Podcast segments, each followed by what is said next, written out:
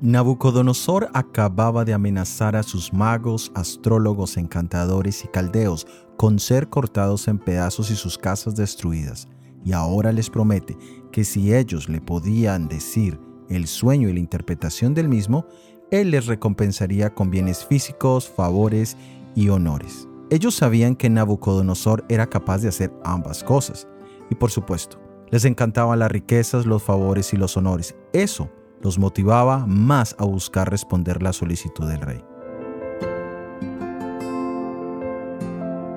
La palabra de Dios dice, el que ama el dinero no se sacia de dinero, y el que ama el mucho tener no sacará fruto. Para muchos la motivación de la vida es el dinero, el buscar ganar salarios altos, vivir vidas de comodidad y lujo.